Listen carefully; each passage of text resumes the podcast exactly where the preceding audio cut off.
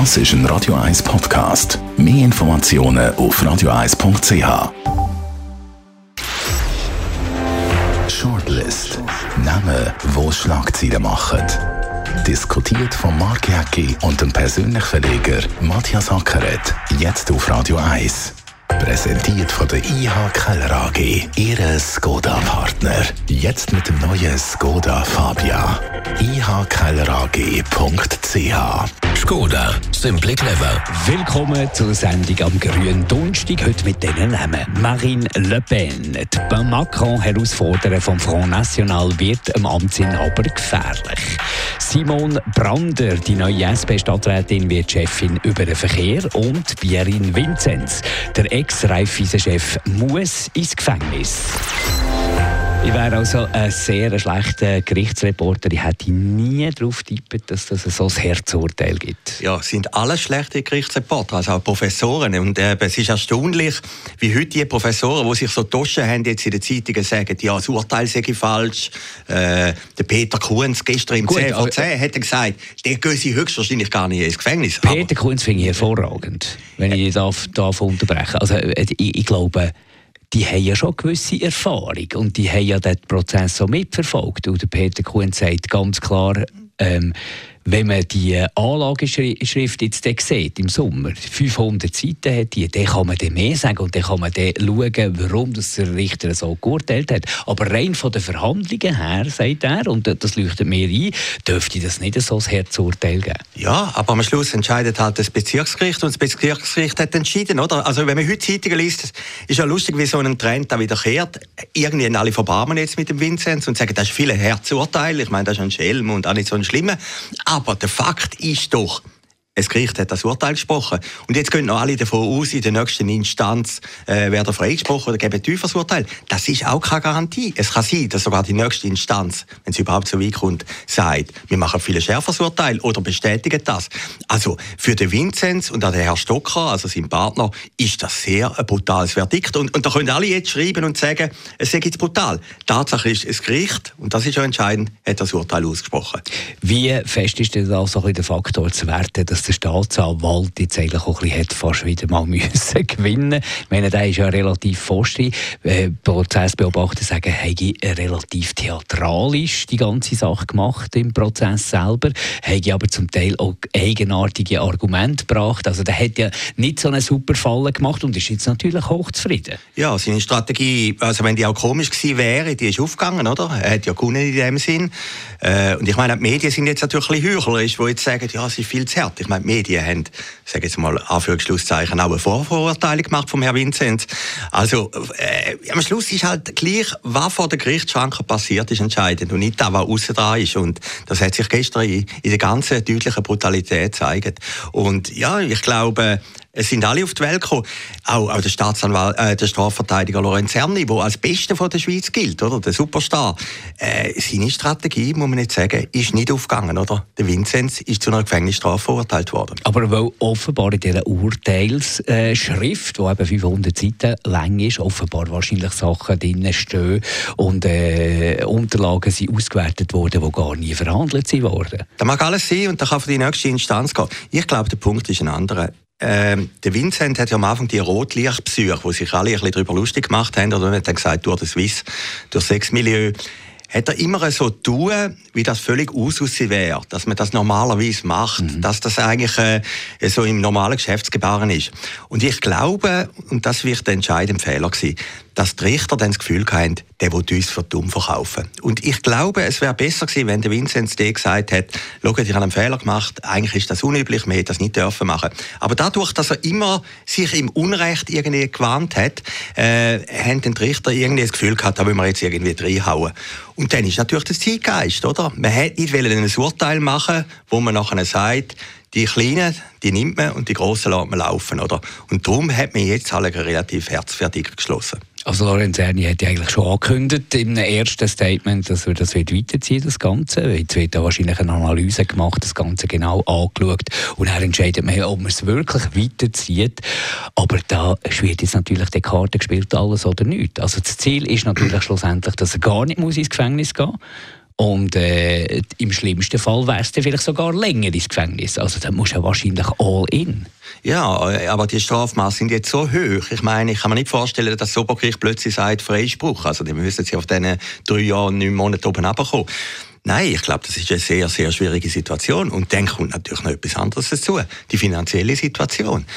Ah, kann das der Vinzenz überhaupt noch zahlen? Ich meine, der Herr Erni ist nicht gerade ein billiger Verteidiger. Vinzenz sagt ja, er lebe von der Rente. Ja, ja, ja, gut. Dann müssen mehr als 2000 Franken. Ja, wie hoch die AV ist, oder? Dann ist er überall verschuldet, beim Peter Spuler und überall. Die wollen natürlich ihr Geld da zurück. Nein, das ist sehr heikel. Und dann kommt natürlich auch der Stress. Gut, er ist ein Bergler die sind natürlich robuster als mir. Äh, hat auch gestern wieder einen coolen Eindruck gemacht, da muss man sagen. Also, der, der ist ja irgendwie ein gemögiger Typ, äh, irgendwo ein Schelm auch. Aber auf der anderen Seite, ob du, das irgendwie wieder durchhaltest, die nächsten paar Jahre, vielleicht sagt er am Schluss auch um, ich gehe in den Knast, dann ist die Sache erledigt. Ich meine, er geht alle gegen die 70 und er will natürlich auch nicht den Rest vom Leben in diesen Rechtshändel rein sein. Also, ob jetzt wirklich ein zweiter Prozess kommt, wie jetzt alle prophezeien, da bin ich mir auch nicht ganz sicher. Aber die Chance ist natürlich sehr, sehr groß. Also es geht so einen Moment, bis da alles äh, definitiv ausgewertet ist und dann werden wir selbstverständlich sicher wieder darüber reden. Da hier. Gehen wir zu der Simon Brander, neue Stadträtin von der SP. Gestern war Departementsverteilung und sie wird jetzt eine Chefin über den Verkehr als absolute Velo-Verfechterin selbstverständlich. Hast du dein Auto schon verkauft? Nein, ich habe es noch nicht verkauft, aber ich habe einen Parkplatz. Ich brauche es nicht sehr viel. Ich laufe in der Stadt immer ein bisschen umeinander. Ja, es ist auf die einen Seite natürlich ehrlich von der SP, dass sagen, die Frau, die für das Thema prädestiniert ist, macht das auch. Ob es gut ist für Zürich und den Verkehr, ist etwas anderes. Wie sie steht natürlich unter dem Druck, dass sie das, was sie immer gesagt hat im Vorwahlkampf und während dem Wahlkampf, dass sie das muss irgendwie erfüllen muss.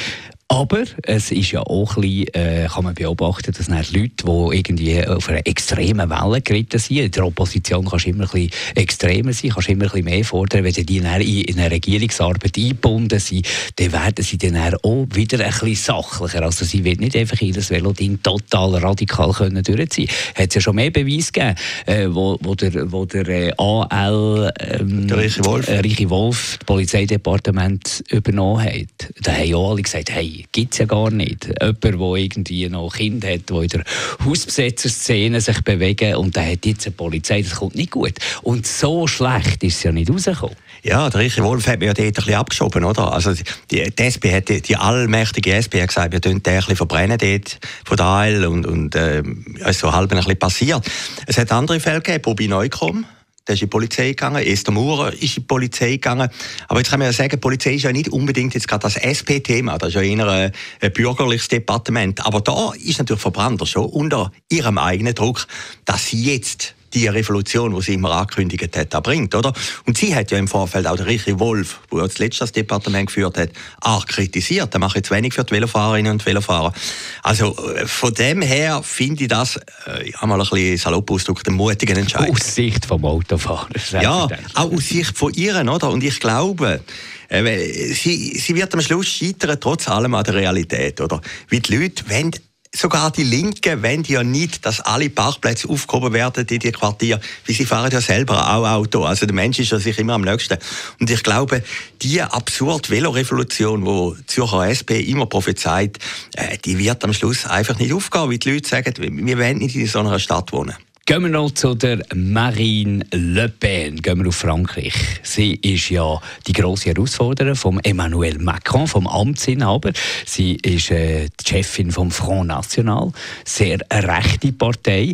Und es ist ein knappes Rennen nach dem ersten Wahlgang. Jetzt geht es ja dort weiter und ich glaube, die könnten Emmanuel Macron gefährlich werden. Und was ja jetzt noch erstaunlich ist, der Macron hat ja hervorragendes Politmarketing gemacht, indem er dort wirklich wirklich probiert, eine Rolle zu spielen in dem Ukraine-Krieg. Er hat äh, regelmäßig mit dem Putin Kontakt gehabt, hat probiert als Vermittler dazustehen, hat probiert, äh, den Frieden oder wenigstens Waffenstillstand her herzubringen. Ist ihm natürlich nicht gelungen, aber er hat sich dort natürlich schon als starker Leader innerhalb von Europa positioniert. Ja, und hat auch innenpolitisch ein paar Veränderungen gemacht. Also ich finde Macron wirklich einen tollen Politiker, aber äh, wir können ihn ja nicht wählen und ich glaube, es könnte gleich noch hart werden für ihn und zwar aus zwei Gründe. Zum einen ist er vor der Frau Le Pen. Ich weiß nicht, ob das ein Vorteil ist im zweiten Wahlgang, wie dann vielleicht Macron-Wähler denken, der gut, ist schon gewählt, oder? Und sie mobilisiert jetzt, dass die sagen, oh, jetzt hätten wir die Chance, wir müssen unbedingt jetzt die Frau Le Pen wählen. Also ich glaube, der leichte Vorsprung, den er hat, ist eher ein Nachteil. Und das Zweite ist, dass im Prinzip unser Frankreich-Bild immer ein bisschen geprägt ist durch Côte d'Azur, Saint-Tropez, Cannes und Paris, aber zwischen ihnen ist einfach Landschaft, Landschaft, Landschaft. Und das sind alle die Leute, die nicht unbedingt den Macron wählen. Gut, in Frankreich sagt man ja auch irgendwie, was interessiert mich, was in Paris passiert. Genau, ja, oder wir ja. machen unser eigenes Ding draussen auf dem Land. Also der Zentralismus ist natürlich eine komplexe Staatsform. Ja, das ist jetzt die Schweiz trotzdem wieder ein bisschen anders. Äh, höchstwahrscheinlich ist die Zusammengehörigkeit am Schluss in der Schweiz schon grösser wieder jetzt in Frankreich, wo du dann eben äh, die, Kraft, die hast zwischen der grossen Städten und der Landschaft. Und sie lernt natürlich, sie schaut natürlich ein bisschen ab äh, am Erfolgsmodell dazu mal von Donald Trump. Sie schießt natürlich gegen die politische Elite. Brandmarkt sie als abgehoben, weit weg von der Bevölkerung, keine Ahnung, was da unten wirklich passiert. Also sie spielt die Karte und sagt, ähnlich wie der Trump, ich bin die Präsidentin von, von euch von den Vergessenen. So ein, bisschen, so ein bisschen diese Karten spielen. Und die hat ja beim Trump schon mal sehr gut funktioniert. Ja, die hat beim Trump funktioniert. Und wir haben natürlich in Frankreich haben wir natürlich eine permanente Revolution. Also, die letzten paar Präsidenten sind immer abgewählt worden. Sarkozy und dann äh, Hollande sind abgewählt worden, oder? Also, der Macron wäre der Erste, der in den zweiten Wahlkampf hier kommt, oder in den zweiten Wahlgang. Und, und das Zweite ist natürlich, äh, dass sie im Prinzip die Unzufriedenheit der Franzosen kann bündeln oder? Wir haben ja die Gilets jaunes gehabt, die immer die Proteste gemacht haben in Paris. Das ist ein bisschen vergessen gegangen während der Pandemie. Aber es zeigt, in Frankreich hast du immer irgendwie ein revolutionäres Umfeld, oder? Und von dem kann sie profitieren. Und sie, wenn man Social Media, wenn man irgendeine Social Media kann glauben, muss man natürlich immer ein bisschen Abstriche machen. Aber relativ begeistertes Publikum immer, wenn sie irgendwo auftritt und vor allem tendenziell auch ein junges Publikum, das sich mobilisieren kann. Ja, das ist natürlich gefährlich. Oder? Sie hat ein junges Publikum auf der einen Seite. Ja, ich glaube, es wäre keine gute Wahl, vor allem, weil sie sehr Putin-freundlich ist. In der jetzigen Situation ist es halt schon wichtig, dass der Westen gegen Russland ansteht, oder? Das wird das Lager irgendwie auch ein bisschen unter Obsi bringen. Ja, aber wie gesagt, die Wahlen sind offen und die Franzosen ticken halt schon ein bisschen anders wie wir hier in der Schweiz und darum ist es auch schwierig, das irgendwie zu erklären, oder? Wir hätten ja immer angenommen, Macron läuft da durch, oder? Der Superstar in Frankreich. Aber höchstwahrscheinlich hat der, der, der in der Provence wohnt, auch nicht groß interessiert, was der mit dem Putin macht. Der interessiert, habe ich genug Benzin, kann ich das Benzin finanzieren, oder? Und Frau Le Pen, die bringt irgendwie die Antworten auf das. Also schauen wir mal, was da passiert. Kleine Prognose, ich glaube, der Macron wird es knapp schaffen. Ich glaube schlussendlich auch, die Vernunft ist dann gleich noch stärker, aber äh, man kann sich etwa die täuschen lassen. Also, ich meine, es hat einen Ukraine-Krieg gegeben, alle haben gesagt, der komme nicht. Es hat ein Herzurteil gegen den Vinzenz, alle haben gesagt, das komme nicht. Also die Welt ist immer wieder voller Überraschungen, positiv oder negativ. Wir wünschen schöne Ostern und danke für das Interesse. Uns gibt es wieder bald. Shortlist mit dem Mark Jäcki und dem Matthias Ackeret. Zum Nachlesen und Abonnieren als Podcast auf radioeis.ch.